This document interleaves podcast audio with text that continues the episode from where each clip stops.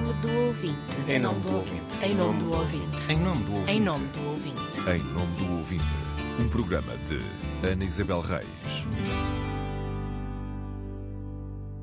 Questionar e confrontar. Temos que dizer as coisas pelo nome. Quando não há possibilidade de jornalistas fazerem perguntas, é sinal que o jornalismo não aconteceu. Uma fonte é quase sempre parte interessada, mas o jornalista não é um mero mensageiro. Por isso, dita a regra que deve cruzar informações e, mais do que ouvir versões, deve questioná-las. A pretexto da mensagem de um ouvinte, dedicámos dois programas às fontes das notícias. No anterior, falámos da verificação de informações num cenário de guerra. Hoje abordamos o contacto com as fontes organizadas e oficiais.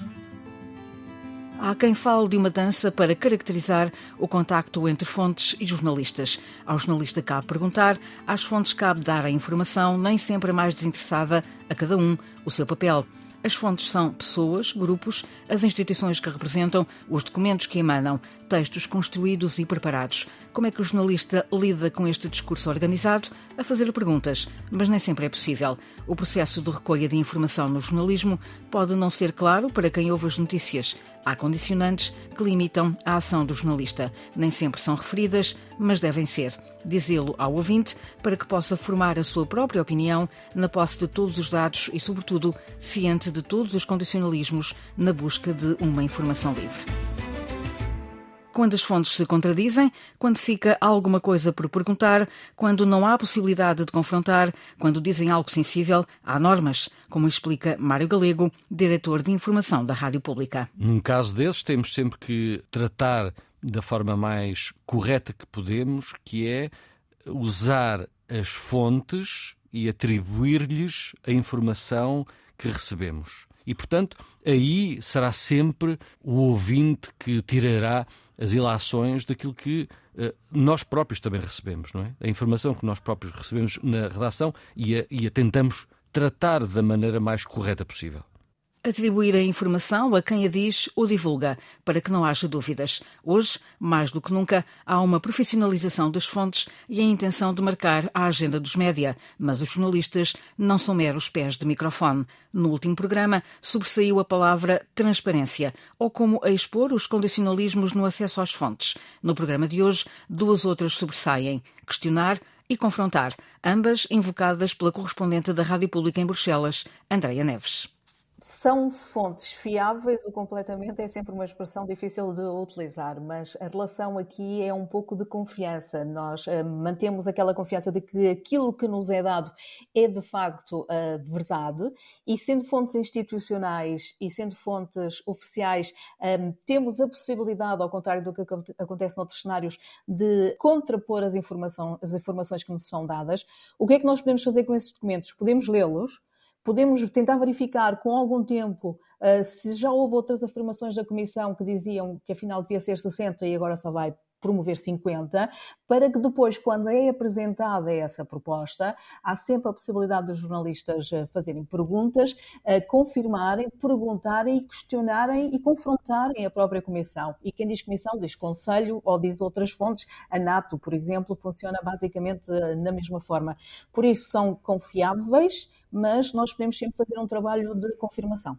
Em Bruxelas há uma outra coisa, que é os lobbies, ou seja, os grupos e organizações que representam interesses específicos, que estão perfeitamente legalizados, organizados. Um, isto é uma forma de tornar as coisas mais transparentes, é efetivamente? Para os jornalistas poderá não ser o mais óbvio, porque normalmente eles entram mais em contato com as representações dos Estados-membros ou mesmo com a Comissão, com o Conselho.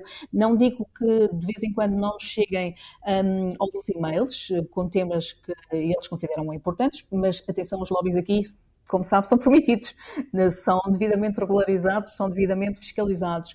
Um, mas isso não significa necessariamente que seja uma forma de pressão sobre os jornalistas. A maior parte das vezes chegam-nos essas informações, mas não insistem mais do que enviar esse mail. E depois, se nós tivermos interesse, é que devemos demonstrar esse interesse para podermos reunir com eles e termos mais informações. E consegue-se facilmente desmontar a informação que chega? Consegue-se desmontar não será a coisa mais fácil de facto.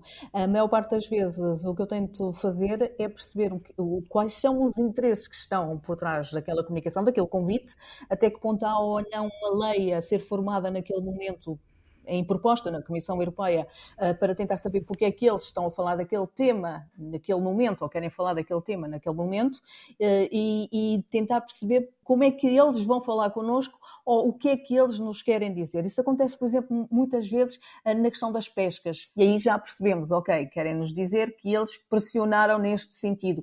E até pode ser interessante ouvi-los, tentar perceber do ponto de vista deles qual é a mensagem que eles têm e o que é que eles queriam que a Comissão e o Conselho decidissem. Mas hum, não é necessariamente um caminho que tenhamos que seguir. Como é que se escapam às estratégias de comunicação? E aqui já é uma pergunta mais aberta, hum. porque lida com grupos parlamentares, com partidos políticos, com representações, com organizações, com instituições da União Europeia. Tudo isto é muito bem montado em termos de estratégia de comunicação. Como é que se consegue escapar a algumas delas? A maior parte das vezes, eu sempre que tento eh, fazer eh, uma reportagem sobre um determinado tema, tento entrar em contato, por exemplo, com todos os grupos políticos eh, que estão representados no, no Parlamento Europeu. Mas muitas vezes são eles próprios que entram em contato connosco porque um eurodeputado foi relator de um projeto ou um eurodeputado vai apresentar um projeto. A maior parte das vezes essa é uma decisão que é tomada também em conjunto com os editores. Mas eu tenho a dizer que muitas vezes chegam-me propostas propostas às quais eu não, não dou seguimento, não, naquele momento não fazem parte do contexto informativo da Antena 1 e nem por isso sinto da parte deles qualquer tipo de, de, de ressentimento ou de, de, outro tipo de entendimentos. Pronto, ok, neste momento não fazia parte dos interesses, se houver mais interesse mais à frente, depois digam-me alguma coisa. Não há aquela pressão que se poderia às vezes imaginar uh, que houvesse, não há.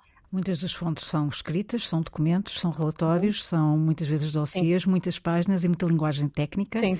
Ah, como é que se descodifica essa parte?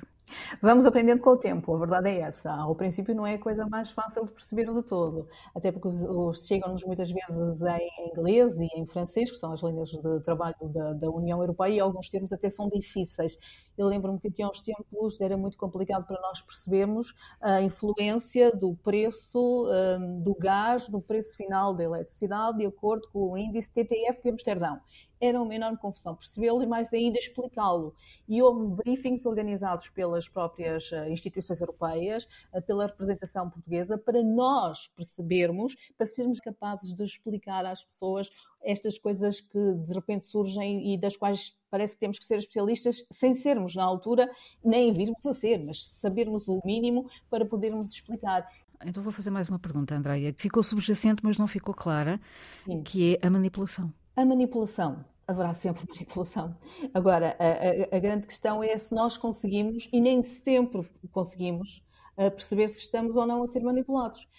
Consegue-se, no mínimo, sempre confrontar a instituição europeia, a fonte que nos está a dar uma informação, se de facto se perceber que ela no passado já disse algo completamente diferente. Ah, essa proximidade pode, de alguma forma, inquinar aquilo que é a produção jornalística?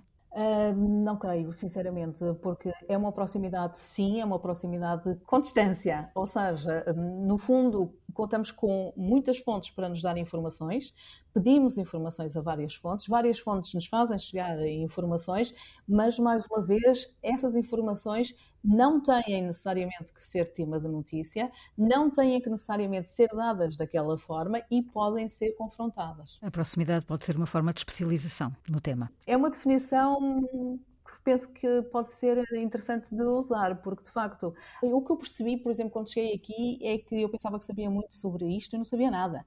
Eh, nós precisamos no mínimo dois a três anos para nos familiarizarmos com todas as fontes, para conseguirmos delas eh, que nos deixem eh, fazer parte do grupo que vai fazer perguntas ou do grupo. Isso há sempre, em todos os lados. Há muitos corredores no Parlamento Europeu, há muitos corredores na Comissão e no Conselho, há, na NATO, há muitas pequenas passagens que nós só conhecemos ao fim de algum tempo. E são essas passagens também que nos permitem conhecer melhor as situações e conhecer melhor no sentido de as transmitir melhor, porque às vezes os temas são de facto muito específicos. E quando a informação é de corredor, como é que se faz? Quando a informação é de corredor, a maior parte das vezes um, o que temos que fazer é usar aquela expressão de que a antena não sabe. E, mas depende de quem nos dá a informação de corredor. Então, ao fim de alguns tempos já começamos a perceber os timings que as informações chegam e se é uma, uma resposta nossa ou se nos é dada assim, até parece um acaso, mas normalmente não há acasos. Andreia Neves, correspondente da Rádio Pública em Bruxelas, onde os lobbies estão instalados e regulamentados. A informação que circula até pode ser a oficial, o que não invalida o trabalho de confirmar, perguntar, confrontar. O jornalista e investigador na área dos média, Manuel Pinto, reforça a ideia de que informar também é expor as limitações no acesso às fontes. E é claro, quando não há perguntas, o jornalismo não aconteceu. Os jornalistas estão bastante condicionados uh, pelas fontes e, e, neste caso, pelos, uh, pelas instâncias que, têm, que estão organizadas para se relacionar com, com os média, não é? Uh, e, e, portanto, muitas vezes jogando com eles ao, ao, ponto de não deixar que eles façam aquilo que é o trabalho deles, que é fazer perguntas, por exemplo, não é? Isso é, é comprometer o próprio jornalismo. Não é? é? Temos que dizer as coisas pelo nome. Quando não há possibilidade de jornalistas fazerem perguntas, é sinal que o jornalismo não aconteceu. E é uma forma de, muitas vezes, quem tem o poder da palavra condicionar. Impor a sua visão. Portanto, de alguma forma, o não permitir colocar as perguntas, que era suposto justamente introduzirem aspectos que não interessam tanto e que não foram formatados, quer dizer, não se inscrevem na formatação que foi feita por quem tomou a palavra, não é? E, portanto, uh, ao não permitir que haja uma perturbação desse mapa discursivo que é de quem tomou a palavra, é evidente que nós estamos a ficar condicionados por, por essa formatação da fonte. Não é? E como é que o jornalista pode combater essa formatação à parte das suas daquilo que é aquilo que ele acha que tem que fazer? É, em primeiro lugar, eu acho que isso deve ser sempre denunciado. E, apesar de tudo, os jornalistas normalmente têm dito isso, que não foi possível colocar as perguntas. Mas também era preciso fazer algum trabalho junto do público para que eh, fosse percebido o que é que significa não poder fazer perguntas uh, sobre, por exemplo, um discurso ou uma, uma afirmação, uma, uma declaração pública sobre um determinado tipo de matéria. É?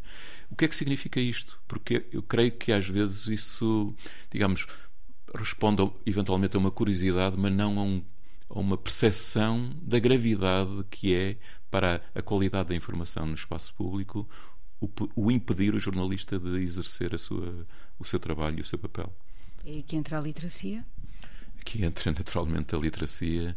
Uh, eu creio que nós temos ainda um caminho grande a fazer do ponto de vista de disponibilizar uh, aos utilizadores da informação as condições em que a informação é publicada, é divulgada. Ou seja, não basta eu dizer uh, que aconteceu isto ou que A ou B disseram aquilo é preciso também que as condições que houve para aquilo que nós estamos a dizer é? sejam também. Eh, arranjemos forma de o, de o colocar. Se calhar isto é mais possível na imprensa, mas talvez tenhamos que reinventar um pouco o, o modo de comunicar, porque um, isso é importante do ponto de vista da, da formação de. Uh, cidadãos mais esclarecidos sobre a informação a que têm acesso. Manuel Pinto, jornalista, investigador com obra publicada sobre fontes e jornalistas e literacia para os média. Em nome do ouvinte, Ana Isabel Reis. Dedicámos dois programas às fontes das notícias. Escutámos os testemunhos de José Manuel Rosendo, o correspondente da RTP em Paris, diversas vezes enviado ao Médio Oriente e a outras zonas de conflito. Ouvimos Andréa Neves, correspondente da Rádio Pública em Bruxelas, e o diretor de informação Mário Galego, e tivemos ainda a reflexão de Manuel Pinto, jornalista e investigador. Na relação entre jornalistas e fontes, três palavras sobressaem: transparência, questionar, confrontar. No processo de recolha da informação, cabe ao jornalista explicar o que não pôde ou não o deixaram fazer para que o ouvinte saiba e perceba que isso pode comprometer a formação de uma opinião pública informada. A caixa do correio do provedor está aberta aos ouvintes das rádios, web rádios e podcasts. Pode escrever a partir do sítio da RTP, em rtp.pt, enviar mensagem à provedora do ouvinte.